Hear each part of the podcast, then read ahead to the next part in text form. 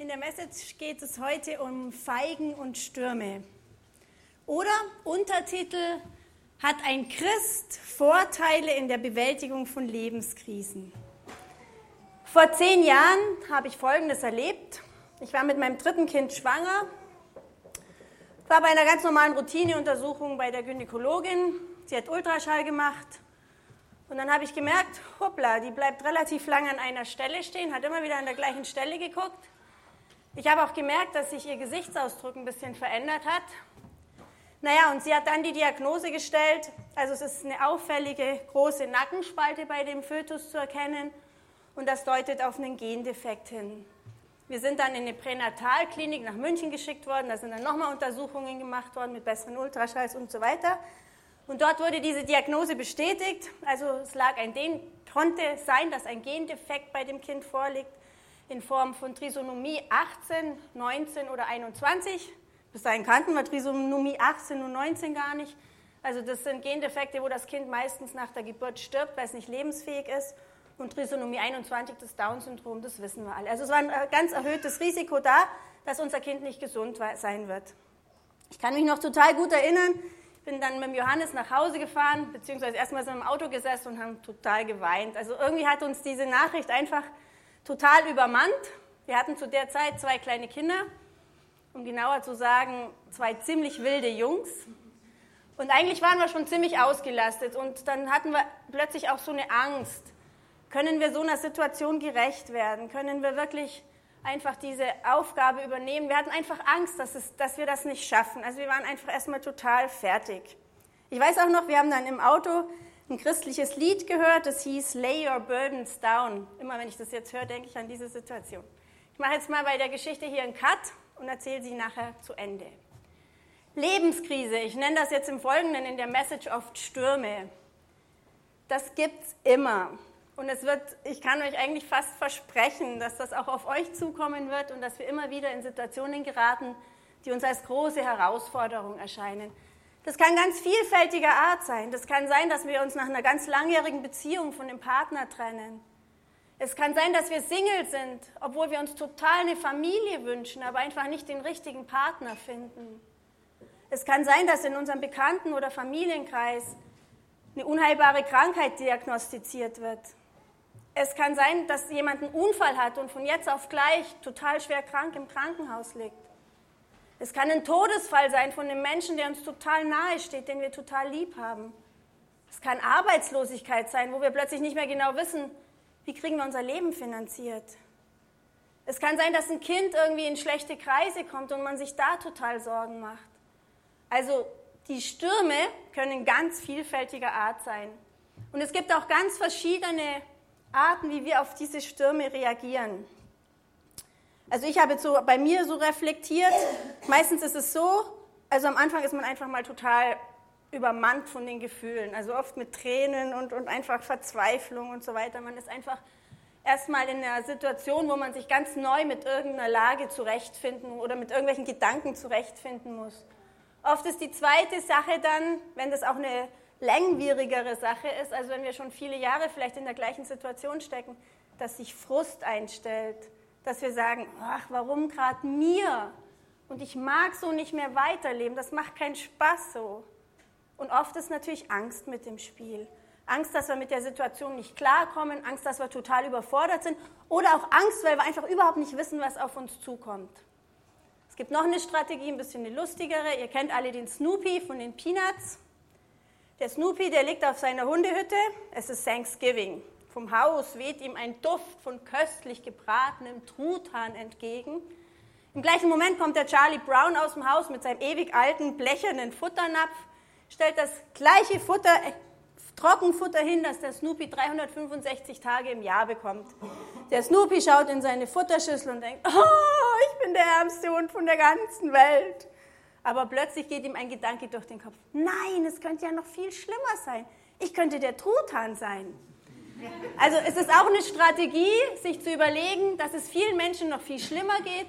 Und manchmal tröstet das auch kurzfristig. Also ich finde die Strategie gar nicht so dumm. Aber ich möchte jetzt mal mit euch angucken, was die Bibel dazu sagt. Glaubt ihr, dass wir die erste Generation sind, die mit Lebensstürmen zu kämpfen hat? Nein, natürlich nicht. Also seit es Menschen gibt, gibt es Herausforderungen, gibt es Krisen. Und ich denke sogar, dass wir eine der Generationen sind, die ziemlich verschont sind. Wir haben keinen Krieg, in unserem Land zumindest. Und uns geht es eigentlich allen rein finanziell und essentiell ganz gut.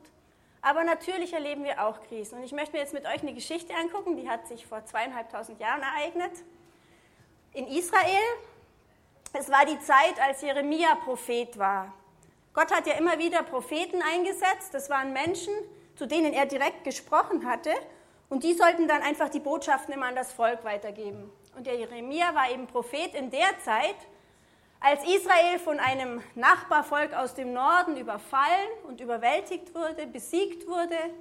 Und der König aus dem Nachbarvolk, eben Nebukadnezar, hat die Israeliten dann mit ins Exil genommen. Und Gott hat im Vorfeld schon ganz oft zu dem Jeremia gesagt, Sag dem Volk, das ist mein Plan. Sag ihm, sie sollen mitgehen. Ich habe mit ihnen Gutes vor und ich bringe sie auch wieder gut zurück. Und dann in dieser Situation zeigt Gott Jeremia ein Bild. Und zwar ein Bild von zwei Feigenkörben. Ein Korb, ihr könnt das alles nachlesen in Jeremia 24. Ein Feigenkorb ist voll mit wunderschönen, prallen, reifen Feigen, so richtig zum Reinbeißen. Der andere Korb ist auch voll von Feigen, aber so richtig vergammelt, unansehlich, unappetitlich, total eklig. Naja, und dann fragten Jeremia natürlich Gott, was willst du mir mit diesem Bild sagen? Dann erklärt Gott. Also dieser Feigenkorb mit den schönen prallen Feigen, der steht für die Israeliten, die mit Nebukadnezar ins Exil gehen. Ich werde ihnen dort ganz besonders nahe sein. Sie werden dort ihre Beziehung zu mir stärken und ich werde sie gesund wieder zurückbringen. Und dieser Korb mit diesen verfaulten Feigen, der steht für diejenigen, die sich versuchen, diese Herausforderungen, aus dieser Herausforderung rauszustehlen. Der steht für die, die hinterlistige, hinterlistige Bündnisse mit Nachbarvölkern schließen, zum Beispiel mit Ägypten. Diese Israeliten, die werden alle an entweder Hungersnot, Krieg oder Pest sterben. Okay, das war das Bild. Ihr fragt euch jetzt bestimmt, was hat jetzt so eine Geschichte von vor zweieinhalbtausend Jahren mit mir zu tun? Also ich finde diese Geschichte ziemlich faszinierend, weil letztendlich sagt sie, manchmal ist Not, die uns im Leben trifft, auch für uns eine Möglichkeit, unserem Gott näher zu werden und damit ein Segen.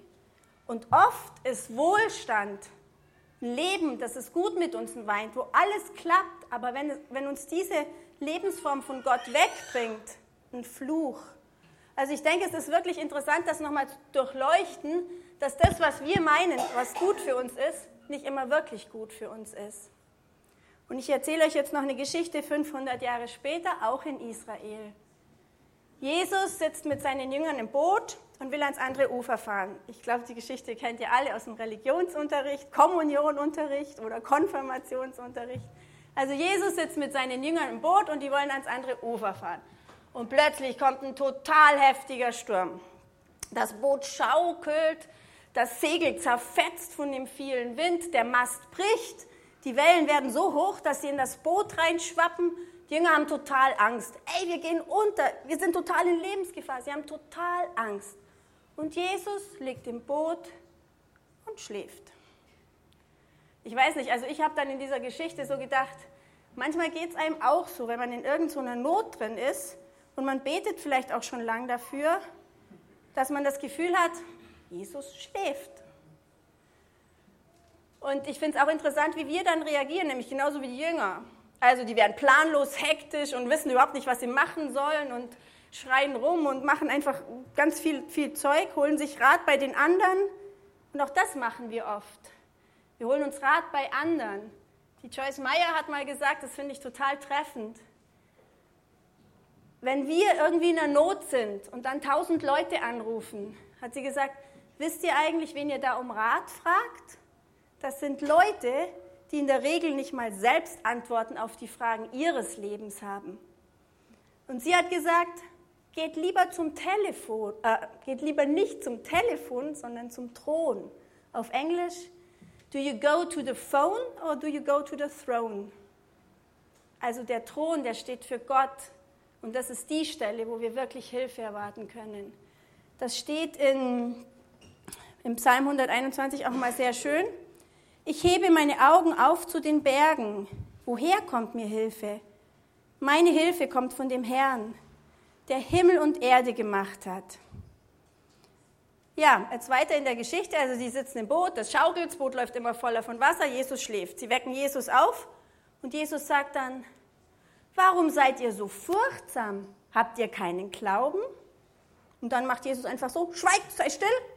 Und plötzlich ist der Sturm aus, zu Ende. Der See ist total glatt, alles ist total friedlich und man kann sich kaum noch erinnern, was gerade eben war. Und ich habe mir dann so überlegt, wo können wir in unserem Leben eigentlich so wirklich unseren Glauben anwenden? Wo ist das wohl? Im Sturm, oder? Also ich glaube, dass das für diese Jünger einfach unglaublich eindrucksvoll war. Jesus rettet sie aus dieser heftigen Not, stillt diesen Sturm. Ich glaube, dass sie danach noch viel mehr Vertrauen zu diesem Jesus hatten. Und so wie, also wie wir Menschen uns überlegen, was passiert, wenn, wir hier, wenn unser Leben hier zu Ende geht, so hat auch Jesus uns ein Vermächtnis hinterlassen. Er hat nämlich gesagt, ich lasse euch ein Geschenk zurück, meinen Frieden. Und der Friede, den ich schenke, ist nicht wie der Friede, den die Welt gibt. Deshalb sorgt euch nicht und habt keine Angst.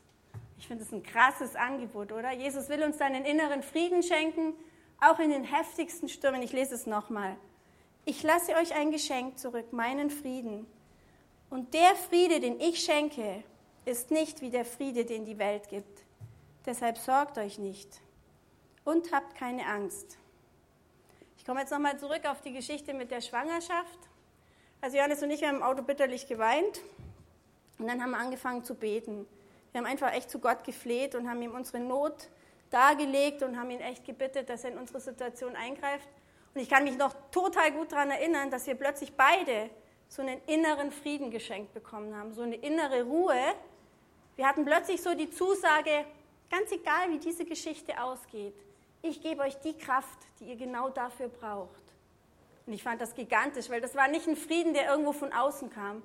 Das war ein Frieden, den Gott uns in unser Herz gelegt hat. Und ich finde das echt eine coole Sache. Ja, unser erklärtes Ziel in Schwierigkeiten sollte sein, wir werden hinfallen. Es, wird uns, es werden uns Sachen im Leben in die Knie zwingen. Aber dass wir uns dann von Gott aufhelfen lassen, dass wir diesen Frieden annehmen, den er uns verheißen hat, dass wir dann unsere Beziehung zu Gott nochmal irgendwie ins Spiel bringen, dass wir auch erleben, was er uns in dieser Situation an, an Reifung, an, an verstärktem Vertrauen schenken möchte und dass wir dann eben gestärkt weitergehen. Ich habe eine Postkarte gefunden, die finde ich total klasse. Die sagt nämlich genau das. Und zwar, wir werden immer wieder hinfallen. Aber dann liegt es an uns, uns von Jesus und von Gott aufhelfen zu lassen, uns diesen Frieden schenken zu lassen und dann unsere Krone zu richten. Das heißt, unsere, uns unserer Gotteskindschaft bewusst zu sein, zu wissen, hey, du stehst da nicht allein, da ist, da, da ist einer da, der kann im Extremfall auch deinen Sturm stillen und dann gestärkt weitergehen. Das gleiche jetzt nochmal in Action.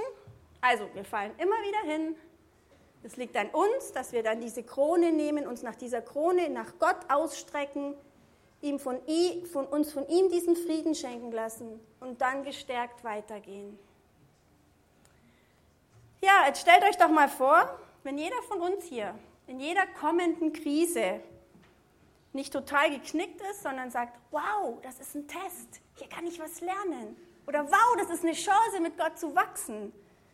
Oder stell dir vor, wenn du nach jedem Sturz mit zurecht, zurechtgerückter Krone und noch größerem Vertrauen zu Gott weitergehen kannst. Stell dir vor, man erkennt dich daran, dass wir in den Krisen unseres Lebens ein Gottvertrauen an den Tag legen, andere auch haben möchten.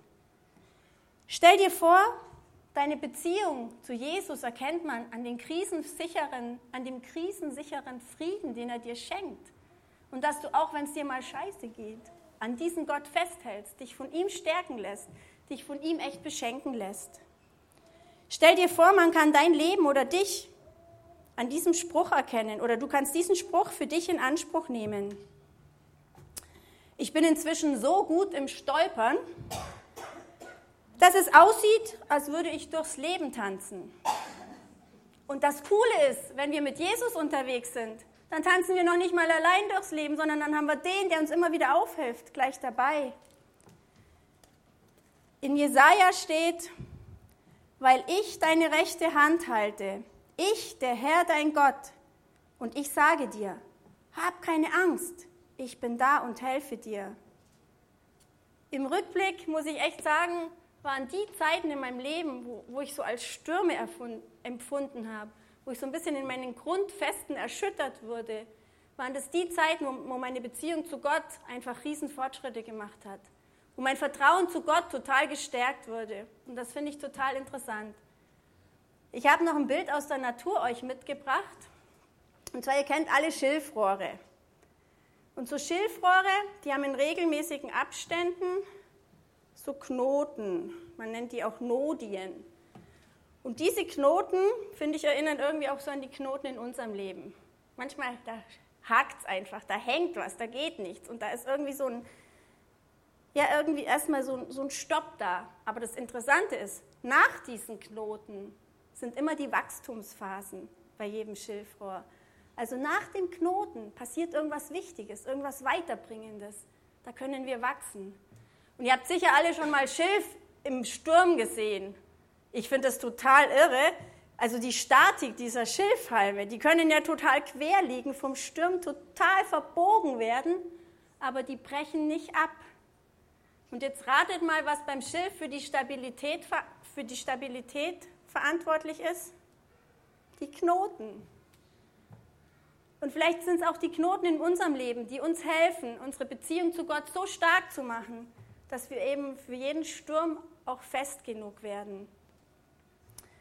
Und ich hatte euch ja am Anfang noch diesen Untertitel gesagt, ah nee, ich habe hier das Körbchen mitgebracht. Also wenn es euch so geht wie mir, dass ihr in Nöten immer wieder an Gottes gute Versprechungen erinnert werden müsst. Also mir geht es oft so, ich erlebe total tolle Sachen mit Gott, aber dann komme ich wieder in eine Situation und dann ist es fast wieder ein bisschen weg und es dauert eine Weile, bis ich mich wieder daran erinnere dass Gott uns ja echt total viel versprochen und verheißen hat. Der kann sich gern so ein kleines Schilfröhrchen mitnehmen, kann sich das an Spiegel hängen oder ans Auto kleben oder was weiß ich nicht, als Erinnerung in Notzeiten, dass es die Knoten sind, die uns stärker machen und dass Gott uns diesen inneren Frieden versprochen hat. Ja, und jetzt bin ich euch noch die Antwort auf die Frage schuldig, hat es ein Christ besser in der Bewältigung seiner Lebenskrisen? Also ich finde eindeutig ja, und zwar aus folgenden Gründen. Gott hilft uns echt auf und schenkt uns diesen inneren Frieden, wenn wir uns ihm zuwenden in unserer Not. Und Gott greift ein, wenn der Sturm zu heftig wird. Der kann unsere Stürme zum Schweigen bringen. Wir brauchen keine Angst zu haben. Und durch Gottes Wort, indem dass wir in Gottes Wort lesen, merken wir auch, was er uns alles versprochen und verheißen hat, können wir in unseren Stürmen wirklich reifer werden. Und Jesus hat uns ein Happy End versprochen. Das finde ich nicht das Unwichtigste. Nochmal zu der Geschichte zurück mit der Janina. Das war übrigens die Janina und als sie geboren wurde, war sie kerngesund und zuckersüß. Es war ein ganz, ganz tolles Mädchen und es ist immer noch. Also Jesus hat uns ein Happy End versprochen. Nicht jede Not geht mit einem Happy End aus, aber unser Leben geht auf jeden Fall mit einem Happy End zu Ende. Und diese Verheißung ist einfach auch da und dieses Versprechen ist da. Und wenn du jetzt heute neu bist und diesen Jesus gern kennenlernen möchtest, der einmal diesen inneren Frieden gibt, der dir verspricht, dass du keine Angst haben brauchst und der dir wirklich immer wieder aufhilft und dich auch in stürmischen Zeiten reifen lässt, wenn du den kennenlernen willst, dann hast du jetzt die Gelegenheit. Ich spreche jetzt gleich ein Gebet und äh, wenn du das für dich in Anspruch nehmen willst, dann darfst du das gerne mitbeten. Also wenn du Jesus jetzt so ganz neu in dein Leben einladen möchtest, dann kannst du gleich die Hand heben und das mitnehmen. Alle anderen können die Augen zumachen, dann hören sie das Gebet. Ähm, wir sprechen das jetzt miteinander. Jesus, danke, dass du, mir in diesen inneren, dass du mir diesen inneren Frieden versprochen hast. Dass du mir in jeder Lebenskrise aufhelfen möchtest. Danke, dass du mich liebst. Danke, dass du am Kreuz für mich gestorben und wieder auferstanden bist. Danke, dass du mir vergibst und mich so annimmst, wie ich bin. Komm in mein Herz. sei mein Gott, sei mein Retter und mein Herr. Ab heute folge ich dir nach für den Rest meines Lebens. Im Namen von Jesus Christus. Amen.